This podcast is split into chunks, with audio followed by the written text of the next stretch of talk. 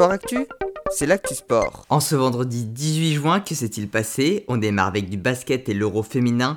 Pour leur premier match de groupe qui s'est déroulé hier soir, les Français se sont très largement imposés 105 à 63 face à la Croatie. Elles affronteront ce soir la République tchèque. Aussi en basket, fin de la saison régulière de Jeep Elite. Dans le dernier match entre Monaco et Lasvel, les Villeurbanais se sont imposés 98-73. Au niveau du classement, Dijon termine donc en tête devant Lasvel, Strasbourg, Monaco, Bourg-en-Brest, Levallois, Le Mans et Orléans.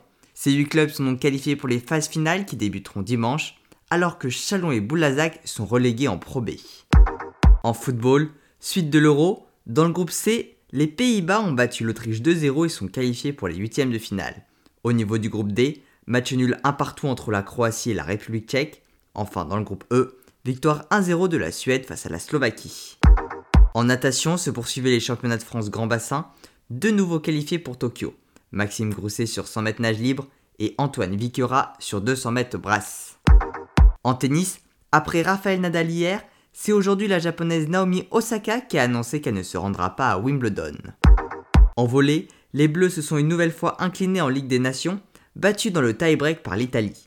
Prochain match lundi face à l'Iran pour viser une demi-finale le 26 juin et une finale le 27.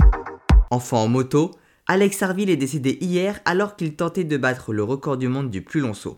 Il devait franchir la barre des 100 mètres, mais il a malheureusement mal atterri. Voilà pour les actualités du jour, à demain dans Sport Actif.